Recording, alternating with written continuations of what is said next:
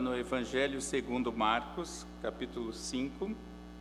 Leremos do versículo 21 até o final. E crianças, eu já vou adiantar a dica, antes mesmo da leitura. Vocês vão fazer uma pessoa, e de um lado você vai pôr uma estrela, e de outro lado você vai pôr uma cruz. Uma pessoa entre uma estrela e uma cruz. A, a estrela normalmente é sinal de nascimento e a cruz é sinal de morte.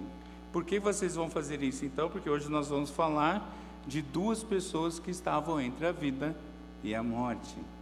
Marcos 5, a partir do versículo 21. Tendo Jesus voltado no barco para o outro lado, afluiu para ele grande multidão, e ele estava junto do mar. Eis que se chegou a ele um dos principais da sinagoga, chamado Jairo, e vendo-o, prostrou-se a seus pés. E insistentemente lhe suplicou: Minha filhinha está à morte, vem, impõe as mãos sobre ela para que seja salva e viverá. Jesus foi com ele. Grande multidão o seguia, comprimindo-o. Aconteceu que certa mulher, que havia 12 anos, vinha sofrendo de uma hemorragia e muito padecera a mão de vários médicos, tendo despendido tudo quanto possuía, sem contudo nada aproveitar, antes pelo contrário, indo a pior. Tendo ouvido a fama de Jesus vindo por trás dele, por entre a multidão tocou-lhe a veste, porque dizia: Se eu apenas lhe tocar as vestes, ficarei curada. E logo se lhe estancou a hemorragia e sentiu no corpo estar curada do seu flagelo.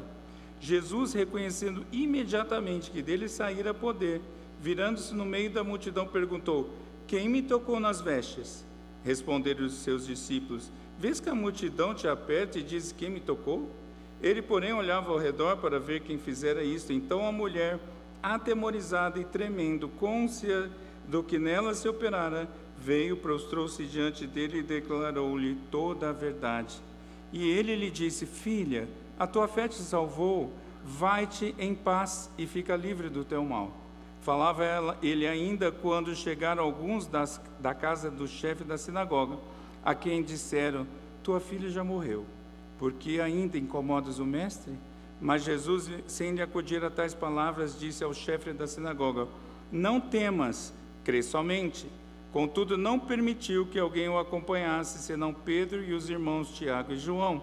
Chegando à casa do chefe da sinagoga, viu Jesus o alvoroço, os que choravam e os que pranteavam muito. Ao entrar, lhes disse: Por que estáis em alvoroço e chorais? A criança não está morta, mas dorme. E riam-se dele. Tendo ele, porém, mandado sair a todos, tomou o pai e a mãe da criança e os que vieram com ele e entrou onde ela estava. Tomando-a pela mão, disse: Talita come, que quer dizer, menina, eu te mando, levanta-te. Imediatamente a menina se levantou e pôs-se a andar, pois tinha doze anos. Então ficaram todos sobremaneira admirados, mas Jesus ordenou-lhes expressamente que ninguém o soubesse e mandou que desse a comer a menina. Vamos orar. Senhor, estamos diante dessa belíssima duas histórias, dessas duas histórias, conhecida, conhecidas nossas, mas, ó Deus, nós sempre precisamos do Senhor para compreender a tua palavra e sempre há novidade de vida quando assim a ouvimos. Por isso, eu te peço a Deus que o Senhor fale conosco. Me use, ó Senhor, para ser boca tua, apesar de mim mesmo, e dá que todos nós, pela ação do teu Santo Espírito, compreendamos a tua lei e a tenhamos gravado em nossos corações. Assim, ó Senhor, oramos em nome de Jesus. Amém. Vida e morte estão nos limites da existência humana aqui nesta terra. acostumadas, as pessoas não se importam com uma e amedrontadas não falam da outra. Somente quando eh, uma se aproxima da outra é que algumas pessoas passam a se preocupar ou quando se assusta com a proximidade da última. Mas como é estar entre a vida e a morte? Veja, a gente precisa lembrar um pouquinho do contexto. Jesus triunfou sobre a mortal, a força mortal da tempestade, depois sobre a força destrutiva dos demônios no ambiente da morte, lembra-se disso? E agora ele vai triunfar sobre a força da doença que estava levando uma mulher à morte e sobre a força da própria morte. Nós vamos observar tudo isso. Jesus vai lidar com dois fardos muito pesados de duas mulheres que vão até ele com a esperança dele resolver situações que nenhuma outra pessoa havia conseguido. Esse texto está registrado nos sinóticos, Mateus, Marcos e Lucas, cada um trazendo para nós detalhes importantes. Mas nós vamos ver isso em três partes, um pouco diferente do que eu costumo fazer. Nós vamos rever a história, nós vamos depois olhar um quadro comparativo e ao final, sim, termos as nossas lições e aplicações. Então acompanhe na sua Bíblia, no seu aplicativo. Nós vamos passar por toda a história, não é? Nós vamos rever os detalhes. E aqui tem uma história maior entrecortada por uma história menor e nós vamos ver isso em três atos, em três partes. Primeiro ato nós temos Jairo. Veja, depois da volta de Jesus de Gadara, lembra daquela situação? Aliás, o reverendo Mateus hoje nos ensinou da terra dos gentios, que era além mar, e o Senhor tinha ido além mar na terra dos gentios, não é? Mas agora eles foram, Jesus foi expulso de lá, e agora Cristo, do lado de cá, em Cafarnaum, é recebido com alegria, como diz Lucas, por uma grande multidão. Então, nesse momento, chega um homem chamado Jairo, também é, o texto nos diz que ele era um dos principais da sinagoga. O que significa isso? Ele era um dos chefes da sinagoga. Ele era o líder do conselho dos anciãos de uma sinagoga, responsável, por exemplo, pela ordem da liturgia na sinagoga. Ele era responsável pelas orações, leitura e a própria exposição da palavra. Além disso, era alguém com uma posição de grande destaque na sociedade. Quem tinha essa posição era muito reconhecido e normalmente era muito é, bem de é, condição financeira. Mas esse homem então vai até Jesus e quando ele vê Jesus, ele se põe aos pés de Jesus. Ele se prostra diante de Jesus. Quem se prostrou no texto anterior sobre Jesus? O homem endemoniado, mas não tem nada a ver agora. A gente vai ver como são diferentes essas realidades e esse homem faz um pedido insistente. Ele realmente ficou nos pés de Jesus insistindo, e o pedido dele é, é fantástico, porque veja, ele diz assim: Minha filhinha está à morte. Ela, quando ele sai de onde a filha está da sua casa e vai até Jesus, ela estava nas últimas. Essa é a ideia, não é? E ele pede: Vem, impõe, põe a mão sobre ela e ela vai viver e ela vai ser salva. Aliás, Lucas vai nos dizer que era a filha única. Eu tenho três, esse homem só tinha uma. E imagine como, eu fico pensando como foi isso. E essa menina tinha 12 anos e estava à beira da morte. A situação era tão grave que Mateus, quando registra esse trecho, ele já diz que ela já estava morta. Quando o Senhor chega ali, quando ele tem essa conversa. Mas o insistente vem de Jairo nos ensina, já nos mostra algumas coisas. Talvez, e eu digo talvez, apenas, Jairo tenha sabido da ressuscitação do filho da viúva, que Marcos não registra, mas Lucas registra, não é? E a dele não tinha morrido ainda, então se já aconteceu com outro, vai acontecer com a minha também, ou pode acontecer com a minha. E ele pede: Vem, Senhor, comigo os de Gadara falaram o quê? Vai, Jesus, sai daqui. Mas esse homem não, esse homem está pedindo que o Senhor venha até a sua casa e Jesus foi com ele. E diz o texto que grande multidão o seguia e o comprimia. E Mateus diz, reforça que com eles estavam seus discípulos, os apóstolos. Agora, não é interessante, meus irmãos, que o Filho único conhece o que vai acontecer e ele sabe que ele vai morrer para que o seu povo tenha vida eterna e a tenha em abundância, mas ele vai tratar como uma filha única que está à beira da morte. E ele é apertado pela multidão, e a palavra aqui para apertado, para pressionado, é a mesma palavra que é usada quando os espinhos sufocam a semente em crescimento. Lembra da parábola da semeadura? É a mesma. Jesus está sendo sufocado pela multidão. Muitos o comprimiam, poucos os de fato o seguiam. Mas entra aí um segundo ato, aparece uma mulher doente, uma interrupção na caminhada, no caminho de Jesus. Uma mulher que sofria há 12 anos de uma hemorragia. Ela tinha um fluxo menstrual contínuo, não parava, constantemente nessa condição.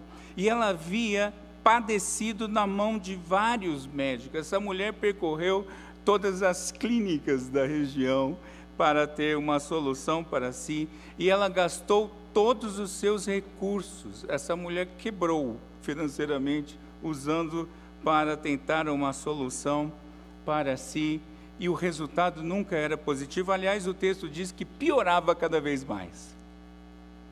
Meus irmãos, naquela época não tinha anticoncepcional para controlar o fluxo, não tinha anti-inflamatório se o problema fosse é, de outra ordem ali, não tinha curetagem, que era uma medida hoje ainda mais radical, mas que daria solução, não tinha nada disso. Era uma doença humanamente irreversível que fatalmente a levaria à morte. Veja, ou por uma debilitação total do seu organismo ou por uma falência absoluta. Fatalmente essa mulher viria a morrer. Mas não é só isso, meus irmãos. Tem quatro consequências disso. A física, que ela já passava mal e viria a morrer. A financeira, essa mulher já tinha quebrado com todos os tratamentos que não deram certo. A social, porque essa mulher é impura. Ela não pode se relacionar socialmente lemos no texto de Levítico, se ela toca em alguém, esse alguém fica impuro. Se ela se casa, nós não sabemos se ela era solteira. Se ela fosse solteira, já não ia casar, porque ninguém ia querer uma mulher continuamente pura. Se ela fosse casada, ela já não estava tendo mais nenhum tipo de relacionamento com o marido, porque ela o deixaria impuro. E ela era religiosamente impura. Ela não podia entrar no templo, não podia entrar numa sinagoga. Até mesmo uma sinagoga, segundo o pensamento deles. Essa é a condição dessa mulher que vai até Jesus. E ela agora procura o médico dos médicos. Agora ela vai buscar ao Senhor Jesus, porque ela soube da fama de Jesus. E ela, por conta dessa condição de não poder tocar em ninguém, o que ela faz? Ela anda no meio da multidão. A multidão já estava apertando Jesus mesmo, já estava esbarrando nele. Ela entra secretamente por trás e toca na, na orla da veste de Jesus, segundo Mateus. O que significa isso? Não tem uma resposta precisa, mas uh, os homens usavam uma espécie de capa por cima nos ombros, e essa capa ela tinha franjas, né? esse manto tinha assim, mas o fato é que era uma peça de roupa esvoaçante. E essa mulher pensou: se eu tocar nessa parte da roupa que ele não vai sentir, eu ficarei curada. E ela vai atrás disso. E ela vai pelas costas de Jesus e faz isso. E ao tocar, diz o texto que a hemorragia estancou, que ela ficou imediatamente curada. Meus irmãos, o texto aqui, a palavra usada aqui é que secou, secou imediatamente quando ela toca é, nas vestes de Jesus. Mas ao mesmo tempo, imediatamente também o Senhor Jesus sabia que dele saiu é, poder e ele faz uma pergunta, que é uma pergunta curiosa. É, não é à toa que alguns interpretaram assim, ele faz a seguinte pergunta: Quem me tocou? Mas o texto já estava dizendo que ele estava comprimido, pressionado pelas pessoas. Por que Jesus perguntou, meus irmãos? Veja, houve um toque intencional diferente dos toques acidentais que fatalmente estavam tendo. Não tinha, Jesus não tinha comunicação das duas naturezas, a natureza humana com a natureza divina. A natureza divina não estava contando para o humano o que aconteceu, mas Jesus sabia que aconteceu alguma coisa. Mas principalmente, meus irmãos, a pergunta é porque ela precisa de uma restauração total. Lembra-se que ela tem quatro áreas de dificuldade? E se ela só fosse curada, quem ia ficar sabendo? O Senhor gostaria, ou queria, e eu afirmo isso com tranquilidade, o Senhor queria ser o salvador dela, o amigo dela. E isso evidenciaria o seu poder, porque veja, quem ela tocasse ficaria impuro, mas agora ela toca na pureza santa e ela fica pura. Porque se ela tocasse em Jesus, cerimonialmente ou humanamente falando, ele se tornaria impuro. Por isso ela faz discretinha. E ela não toca nem nele, ela toca nas roupas na roupa de Jesus. Mas agora o Senhor quer trazer isso à tona. Parafraseando um comentarista chamado Hendricks, ele diria assim: uma fé escondida que foi recompensada não pode ficar sem ser revelada. O Senhor quer trazer à tona essa história. Mas um parênteses, um parênteses aqui, meus irmãos. Como está o coração de Jairo? Jairo saiu com pressa, a filha estava à morte. Vem Jesus, vamos logo. E o Senhor vai. E Jesus para. Quem me tocou? Eu nem vou dizer se fosse eu ali, não é? Mas Pedro Aqui não diz, mas Lucas diz. A gente precisa lembrar que Marcos era muito, muito provavelmente o esquiva, o secretário de Pedro. Pedro não, Marcos não registrou quem foi, mas Lucas registrou. Foi Pedrão que vira para o Senhor e fala assim: Quem te tocou? A multidão está te apertando, Senhor. Se fosse um jovem no dia de hoje, ele quem te tocou, Senhor, está de brincadeira está todo mundo te apertando, Senhor. Mas o Senhor não dá a menor bola pelo que Pedro diz. E ele continua então parado, olhando ao redor quem foi. E a mulher, meus irmãos, ela percebe. A mulher, vendo que ela não podia passar despercebida, ela se apresenta. E quando ela se apresenta, ela se apresenta tremendo e aos pés de Jesus. Que fantástico isso. Agora, o que passou no coração dela? Nós não temos resposta, mas temos perguntas. Será que essa mulher pensou assim: agora é a hora da bronca? Agora lascou. Agora eu vou perder a bênção, porque eu toquei, não podia tocar. O que passou na cabeça dela, o texto não diz, mas nós continuamos vendo o que o texto diz. E ele, o texto diz que ela declarou à vista de todos o motivo verdadeiro de ter tocado nele. Ela contou tudo publicamente. Ela fez uma pública profissão de fé. Ela contou o seu pecado, contou o que aconteceu, contou que ela fez algo errado e contou que foi curada. E aí Jesus dá aquela bronca, aquele pagadão, foi isso? Não. Diz o texto que Jesus disse para ela: Filha, a tua fé te salvou vai-te em paz e fica livre do mal. Mateus ainda fala de um outro jeito, ele diz assim: tem bom ânimo, filha, a tua fé te salvou. Veja, as coisas que estão aqui nessas declarações de Jesus, ele chama essa mulher de filha. Você sabia que a única vez que Jesus chamou uma mulher de filha é aqui? E ele fala para essa mulher, filha. E ele está indo para tratar de outra filha. E o Senhor vai cuidando aqui dessa pessoa. E ele, em outras palavras, o Senhor está dizendo assim: você foi salvo porque você teve fé, não foi porque você me tocou, não é? Vá em paz. E agora, com tudo isso, nós estamos tendo uma restauração completa. Ela foi fisicamente curada, emocionalmente curada, porque essa mulher era uma desprezada, já que ela, em tudo que ela tocava se tornava impuro ela se tornou socialmente aceita, porque agora você está limpo, e Cristo declarou. Porque lembra no texto de Levítico, o sacerdote precisava declarar que a pessoa estava limpa.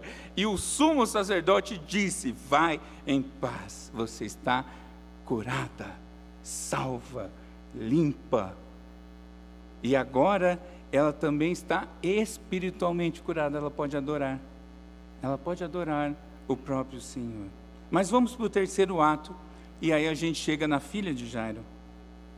Enquanto está acontecendo essa conversa aqui, chega o mensageiro da casa de Jairo com a seguinte notícia: Tua filha já morreu. Por que, que você está incomodando o mestre? Já foi, já era, morreu. E Jairo, meus irmãos, recebe a notícia da morte da filha. Ele sai desesperado para buscar Jesus. Na cabeça dele dava tempo. Teve uma mulher que interrompeu a história, atrapalhou tudo, e agora ele está com essa notícia desanimadora. Não tem mais o que fazer, Jairo. Já foi. Mas o Senhor também desconsidera também essas palavras e diz para Jairo algo fantástico: não temas, crê somente. Jesus intervém, porque a, a, a, no grego aqui a ideia, continua crendo, Jairo. Não para não. Continua crendo, não acabou a história. Não acredita que a morte tem palavra final, não, Jairo. Não acabou. Crê somente. Porque, meus irmãos, não há nada que limite a ação de Jesus, nem o tempo, nem as circunstâncias, nem as próprias consequências da queda, nem mesmo a morte. Nem mesmo a morte. E quando parece que tudo está perdido, qual a resposta para o medo que Jesus ensina? Fé em mim. Continua crendo. Então Jesus vai e chega até a casa de Jairo e ao chegar, ele vê um grande alvoroço. Ele ouve gente chorando, gente lamentando. Mateus diz que tinha lá os tocadores de flauta também. E o que, que, tem a ver isso com a história? Meus irmãos, isso daqui é, é um detalhe importante. Isso aqui é sinal de um serviço fúnebre completo de gente rica.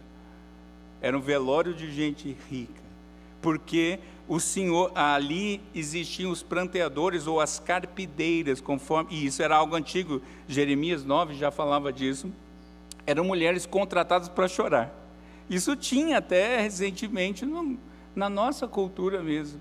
Você chamava a gente para chorar, porque quanto mais chorasse pessoas ali, mais lamentasse a morte de alguém, era alguém mais importante, tinha mais gente. Então o Senhor ouviu um alvoroço. Pense em gente chorando lá, como que estava isso. Mas também tinham tocadores de flautas que eram para tocar as canções fúnebres, as músicas fúnebres, as lamentações cantadas. E é agora o pranto está naquela casa. É óbvio que já haveria motivo de choro, faleceu uma criança.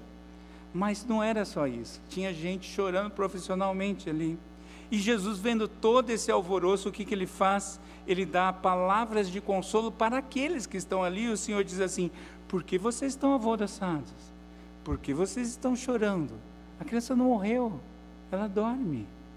Há pessoas que confundem isso dizendo que, na verdade, a menina não morreu, ela só entrou em coma. Mas a gente vai ver que não foi isso. E as pessoas, sabe como ouviram essas palavras de consolo? Versículo 40. Riram de Jesus riram de Jesus.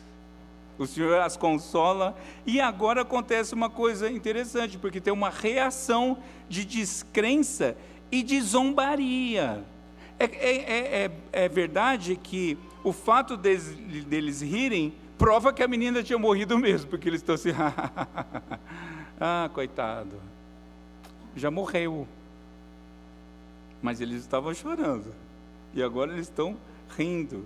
Veja, os choros de muitos ali não era nada verdadeiro. Eles, moram, eles mudam do choro para o riso irônico. Eles estão rindo de Jesus. Mateus diz que agora Jesus põe todo mundo para fora, não é? E ele fica apenas com Pedro, Tiago, João e os pais da menina. Pedro, Tiago e João vão ser grandes companheiros de Cristo, mas por que três? Veja, Deuteronômio 17 vai dizer que duas ou três testemunhas seriam suficientes para afirmar a verdade, porque vai acontecer alguma coisa em secreto, mas Jesus tem testemunhas. Não é à toa, meus irmãos. O detalhe aqui é que até hoje pessoas continuam rindo e zombando de Jesus, duvidando da sua existência, duvidando do seu poder, e é assim mesmo no mundo caído. Porém, no dia do juízo, os incrédulos vão ser postos para fora, eternamente. Eternamente. Mas Jesus, então, agora está no quarto da menina, ou naquele cômodo reservado, e acontece uma outra coisa aqui inadmissível. Jesus pega na mão da menina. Você sabe o que é tocar num morto? Se tornar impuro. Lembra do bom samaritano? Por que, que eles não tocavam? O sacerdote não tocou, o levita não tocou, porque vai que morreu. Se morreu, se tocar num morto, eu me torno impuro. E Jesus pega a mão da menina, e aí ele diz: Talitá, come. Uma expressão na língua que Jesus usava, aramaico, que significa, e Marcos traduz para o grego, fantástico isso, Marcos traduz e o texto poderia ser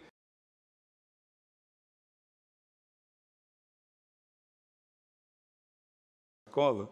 Não. Sabe aquele dia que tem tempo que você quer acordar o seu filho? É quase um chamego. Você usa aquela palavra mais carinhosa, filhinha, levanta. É esse tipo de chamado que Jesus está fazendo. E veja, Jesus desperta a menina da morte, assim como alguém é despertado do sono, porque para o Senhor é assim. E não se trata, como eu disse, de um estado de coma, como alguns criticam, porque o texto de Lucas vai dizer que o espírito voltou para a menina. E esse texto nos diz que ela levantou, que ela andou imediatamente, mas não para aí. Jesus mandou que lhe dessem comida. Nós não sabemos quanto tempo passou, mas milagre não elimina cuidado humano, porque Jesus cuida de todos os detalhes. E agora o Senhor fala: comida para ela. Ela agora está de volta. Vamos alimentá-la. E os pais ficaram maravilhados. E Jesus então diz para todos ali: não contem para ninguém o que aconteceu.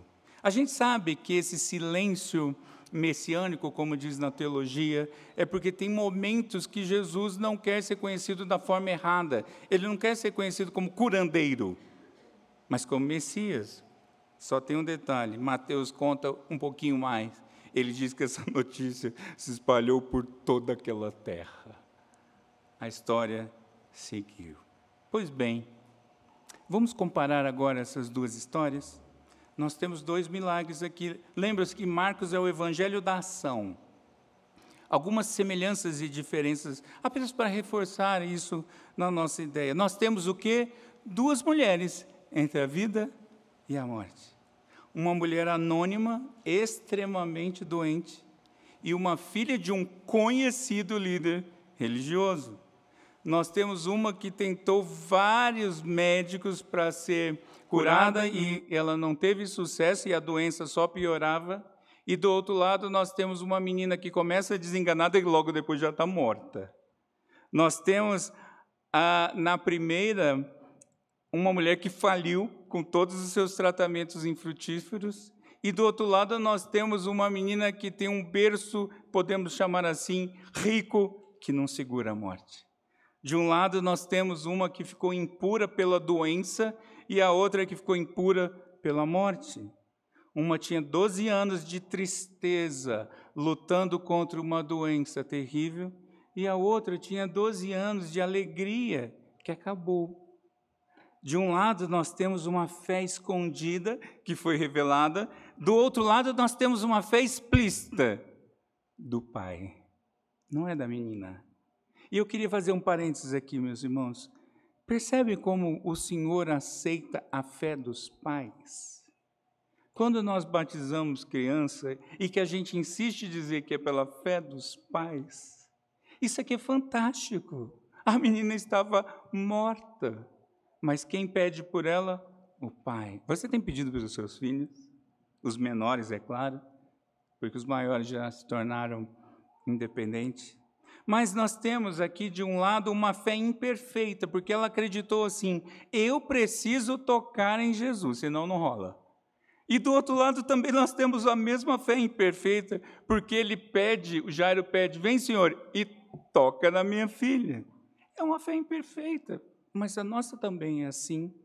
E Jesus, então, nenhuma é tocado pelas costas, e no outro há um pedido fervoroso de um pai amoroso que não se importa com a sua condição social. Lembra-se alguns sermões para trás em que Jesus foi chamado que, que agia em nome de Beuzebu e ele foi chamado por quem? Pelos religiosos. E nós temos o chefe dos religiosos aos pés de Jesus clamando pela filha. Ele não está nem aí mais para a sua própria imagem.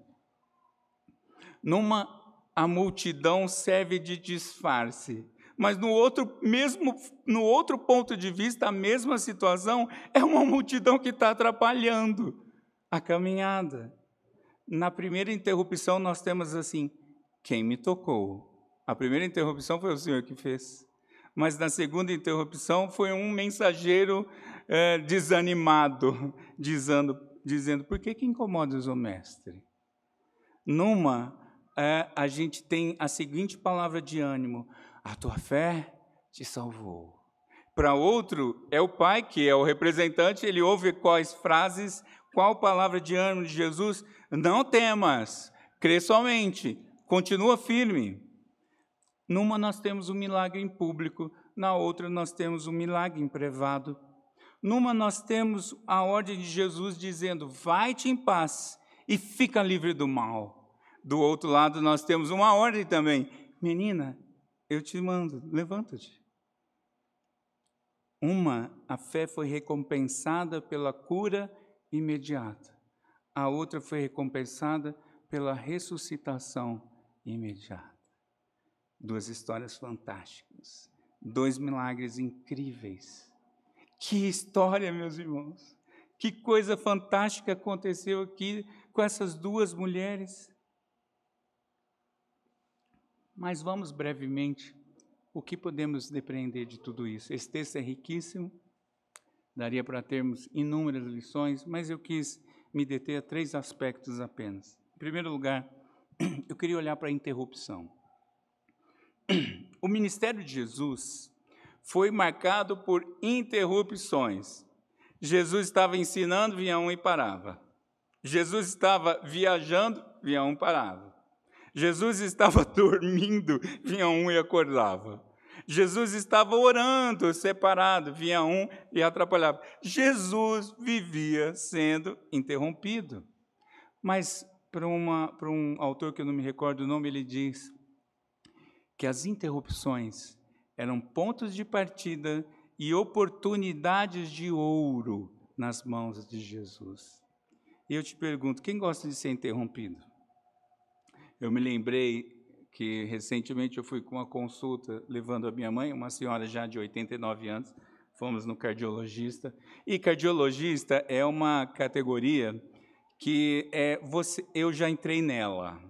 Você chega lá, é, é galera de cabelo branco para frente. Né? Não tem jovem procurando cardiologista. Então, vai eu com a minha mãe lá, mas eu podia ser o paciente, né, por questões óbvias. Mas eu pego a senha para minha mãe, ela tem 89. Mãe, senta, fica aqui que eu faço tudo. Peguei a senha, da, a super senha, porque acima de 80 você tem a super senha. É pegar, já te chama. E eu fico com os documentos e fui no guichê. Mas eu fui com esta cara. E uma senhora, que talvez não esteja no grupo das super senhas, olhou para mim e falou: ele é mais novo que eu, né? Tá de brincadeira, né? E foi lá. Olha, e foi lá eh, com uma certa ênfase, né? Você está passando na frente. Aqui tem senha de prioridade. Eu já estou esperando. Eu falei, é, se a senhora tem uma senha, aí eu saquei a minha. Se a senhora tem uma senha de gente que tem mais de 80 anos, como a minha mãe tem com 89 anos, a senhora tem razão. A senhora está ficando. A senhora tem que ter prioridade. Ah, não. Acabou a conversa. Mas hoje aconteceu comigo. Né? Fui do supermercado, saí daqui da igreja, fui pegar umas coisas. Fila rápida, eu já pego menos do que o número, porque eu não gosto de confusão. Eu peguei sete itens numa fila que passa dez. Né? Chegou na minha vez, estou eu lá. Vem uma senhora, pensa numa mulher rápida. Uau! Entrou, ficou esperando na boca da, da caixa. Eu olhei para trás, porque uma fila, para ver quantos tinha, porque se fosse só eu, né? uma fila gigante atrás. Eu, eu falei para a Tati isso, eu falei, Tati, naquele momento eu me senti maluco, porque eu falei, será que eu não vi a mulher e eu estou vendo coisas, né? O rapaz atrás de mim entrou em ação. Ô senhora, Tem fila aqui. Aí ela fala assim: Mas eu sou uma coisa só. Aí eu também. A mulher foi para a fila com uma cara não muito agradável. Mas tudo isso, meus irmãos, para perguntar: quem gosta de ser interrompido? Ninguém gosta. E muitas vezes nós somos tentados a acreditar que as interrupções atrasam Jesus. Você já sentiu isso? Cadê o Senhor? Está demorando, Senhor. Chegou tarde, Senhor. Jesus veio na plenitude dos tempos. Jesus vai voltar no tempo perfeito. Ele deu tempo contato para cada vida. Os seus dias estão exatamente contados. Você não sabe, mas ele sabe. O Senhor é soberano sobre o tempo. Sua vida está debaixo do tempo perfeito de Deus. Nada acontece nem antes, nem depois. Mas a gente cai nessa armadilha de achar que Jesus está atrasado. Meus irmãos, vejam, a gente aprende também com essa questão da interrupção da disponibilidade de Jesus. Jesus para para ouvir, ele para, ele ouve e ele atende. E você está incomodado com o tempo. Eu sei, é difícil. Imagina o coração de Jairo. Eu não estou falando de super perfeição, porque isso é só o Senhor. Mas o Senhor não atrasa, meus irmãos. Talvez você esteja com alguma causa que parece que está demorando demais. Talvez você ache que chegou atrasado. Senhor, perdi o um emprego se o Senhor tivesse chegado antes. Senhor, faleceu se o Senhor tivesse chegado antes. Mas eu quero que você saia daqui dessa noite com essa certeza de que o Senhor não está nunca atrasado. Se ele não espera aquele tempinho para atender a mulher, ele não tinha uma pessoa morta para ressuscitar. Nada acontece fora do tempo de Deus. Mas, em segundo lugar, eu queria olhar para os milagres propriamente dito, ou para essa palavra, porque aqui nós temos duas mulheres que estavam literalmente entre a vida e a morte. Agora nós precisamos entender, meus irmãos, que os milagres, naquele tempo especialmente, eles eram validadores do ministério de Jesus.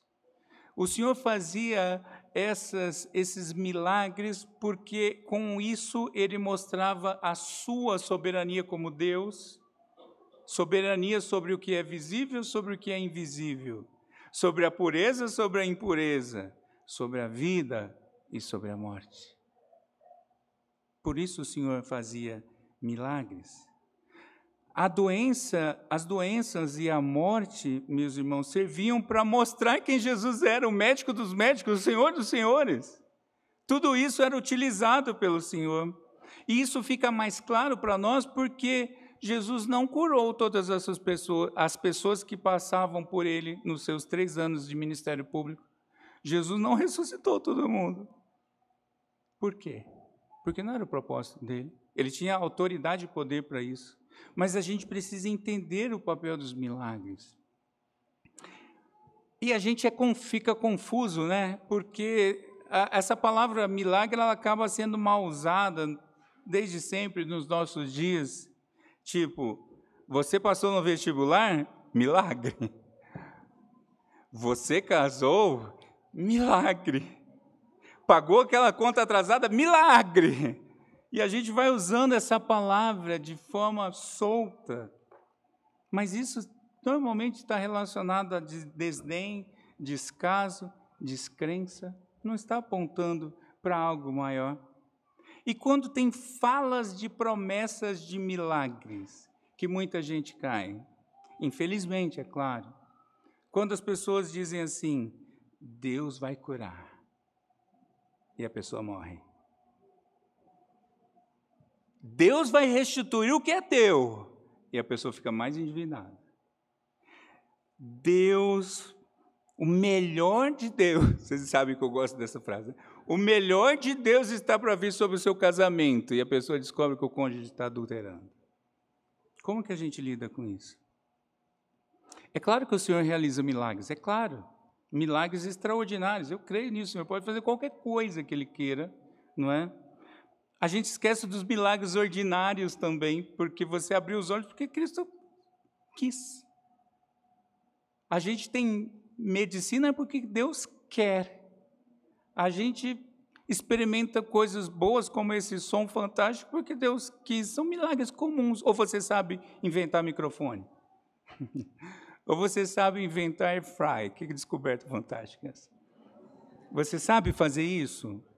Isso é milagre ordinário, comum, do dia a dia, que está nos cercando a todo tempo, mas tem milagre extraordinário também. Eu, pelo menos, creio nisso, tranquilamente. Uma vez estou andando uma viagem de moto, e aqui é aquela hora que as mulheres já começam assim: hum, você não vai comprar moto. Mas estou indo com um grupo, acho que umas sete motos daqui para São Paulo.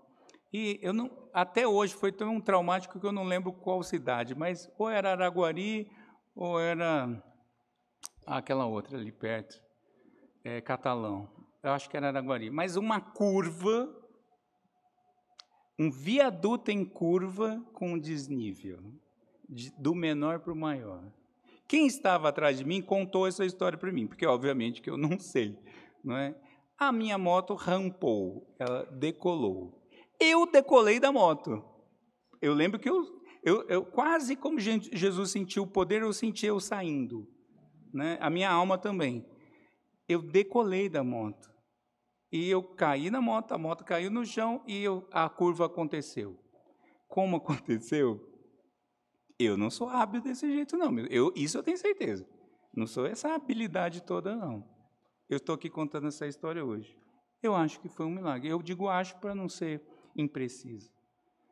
Deus não estava fazendo nada errado, nós estávamos na velocidade da via, mas uma bendita ponte feita de maneira errada quase me leva a outra condição.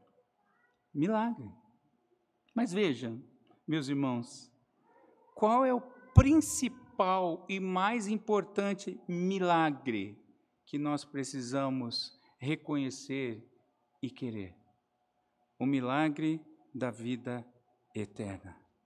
É quando o morto recebe a vida pelo chamado de Jesus.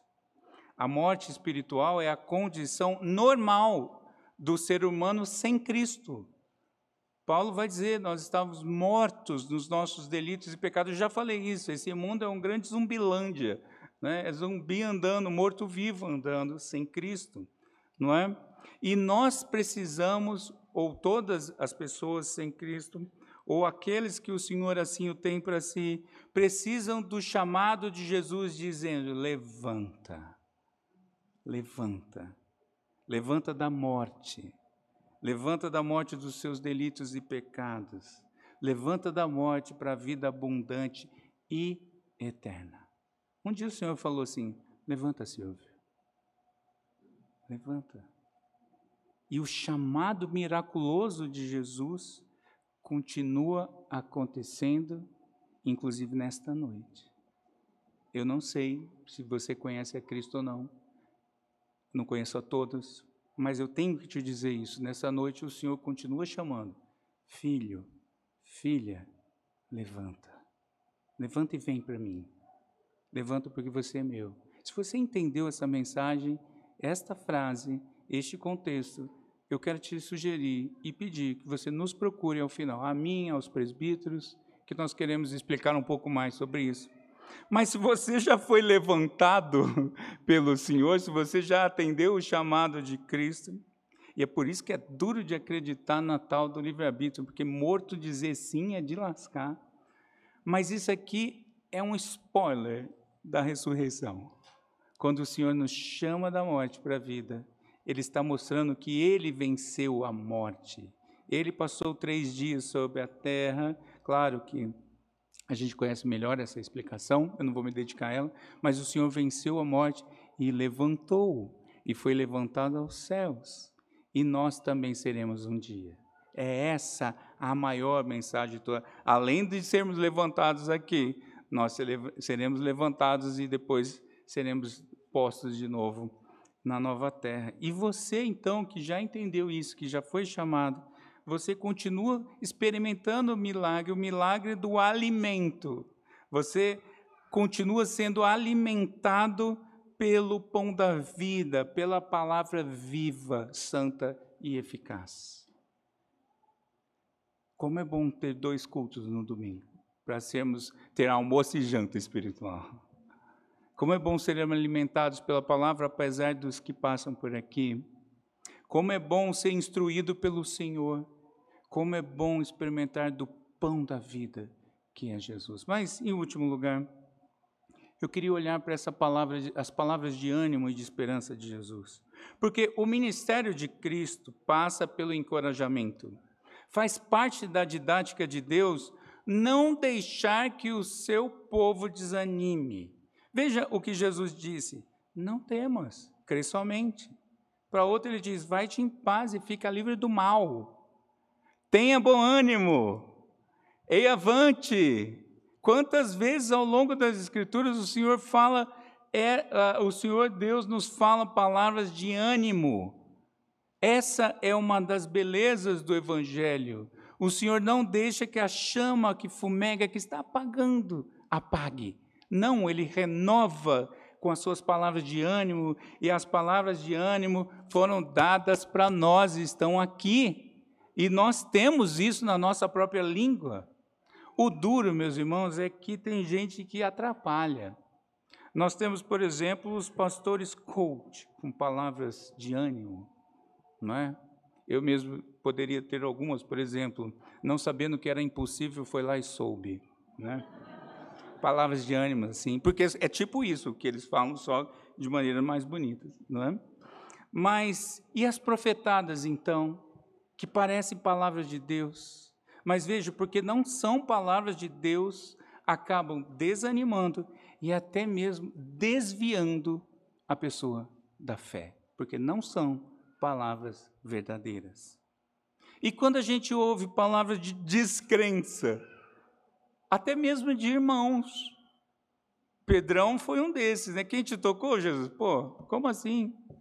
Às vezes a gente é mensageiro da descrença. Outros vão falar assim: por que, que você está incomodando Jesus? Você está atrapalhando, já foi, sua vida já era. Ou, nem isso a gente, as pessoas fazem, às vezes elas só riem de Jesus e de você. Você já experimentou isso? Mas eu quero terminar, meus irmãos, essa última parte lembrando que a Bíblia anuncia a mensagem, a, a mensagem de esperança. Jesus é a própria esperança. É Ele que nós temos. Veja, esperança para todo tipo de gente, esperança para judeu, para gentil, para homem, para mulher, para adulto, para criança, para pobre, para rico, para mim e para você. O Senhor anuncia palavras de esperança. Esperança, inclusive, para aquele que não tem mais esperança. Eu não sei como você chegou aqui. Eu não sei se você está sendo afligido pela desesperança. Eu não sei se você enfrentou situações que te jogaram para baixo, para o fundo do poço. Eu não sei se uma doença está te cercando. Eu não sei se o luto chegou à sua casa. Eu não sei se tem desemprego, mas eu sei de uma coisa: Cristo é a mensagem de esperança. Cristo é a esperança contra o mal e contra o pecado. O que tem consumido sua vida? O que te levaria a tocar em Jesus escondido? O que te levaria a cair aos pés de Jesus e falar: Vem, Senhor, vem, passa na minha casa. E eu não quero entrar naquela outra música, não, porque é muito maior isso aqui, é muito maior. Vem, Senhor, vem, toca na minha vida, toca na vida da minha filhinha, toca na vida do meu irmão, toca na vida do meu pai, da minha mãe. Senhor, vem e traz esperança. E sabe como a gente se apropria dessa mensagem, meus irmãos? Só precisa uma única coisa: crer somente. O problema é que a mensagem do Evangelho é tão simples e a gente quer tanta coisa a gente quer meritocracia, a gente quer ter padrão para responder. Ah, não, só isso de resposta? Não, eu quero coisa muito mais elaborada. Eu sou um PhD, eu quero algo mais elaborado. Deixa eu te dizer, Jesus só disse isso. Crê somente. Crê em Jesus e será salvo. Crê em Jesus e terá paz. Invoca no, no dia da angústia, eu te livrarei e tu me glorificarás. Vamos orar. Querido Deus, obrigado pela tua palavra, palavra de esperança, palavra que alcança o nosso coração pela ação do teu Santo Espírito. E é isso que eu te peço, que nessa noite aquilo que veio de mim, que o Senhor mesmo delete, que o Senhor apague, mas aquilo que é teu, grava nos nossos corações em nome de Jesus. Traz esperança, traz vida nessa noite, Senhor. Traz ânimo ao teu povo e nos lembra quem o Senhor é. Dá-nos também a convicção do tempo perfeito do Senhor e nos leva hoje, ao sairmos daqui, cheios do teu Santo Espírito. Assim eu oro, em nome de Jesus.